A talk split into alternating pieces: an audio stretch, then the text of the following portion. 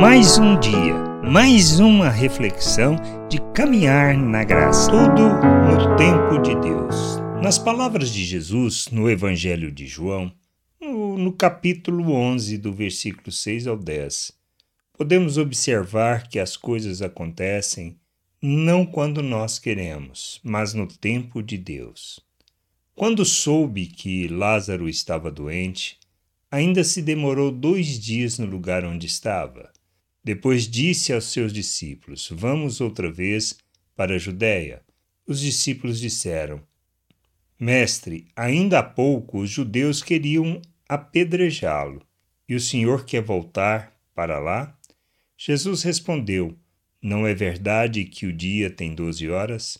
Se alguém andar de dia, não tropeça, porque vê a luz deste mundo. Mas se andar de noite, tropeça, porque nele não há luz.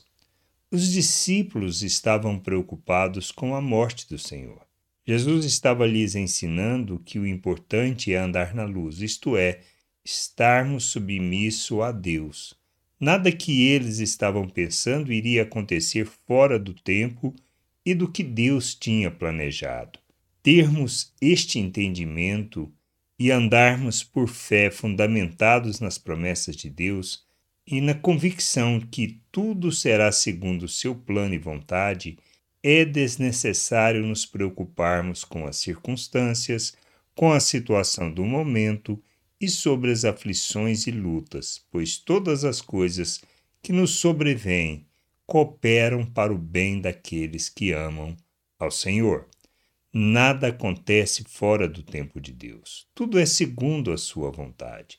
Tudo está debaixo do seu controle. Por isso não precisamos temer. Não temos razão para ter medo. E nem nos preocuparmos com as circunstâncias adversas que enfrentamos, pois tudo, tudo é segundo a vontade do Pai. Que a gente possa possa crescer, amadurecer, conhecer o Pai e compreender que tudo, todas as coisas, tudo acontece segundo o tempo, segundo a vontade, segundo o querer, segundo a autorização de nosso Deus. Que a gente possa crescer, amadurecer e buscar o conhecimento do Senhor para andar na Sua vontade. Graça e paz sobre a tua vida. Amém. Você acabou de ouvir uma reflexão de caminhar na graça. Se você gostou, curta, compartilhe, leve esta mensagem a outras pessoas, para que elas também possam compreender e entender a vontade de Deus.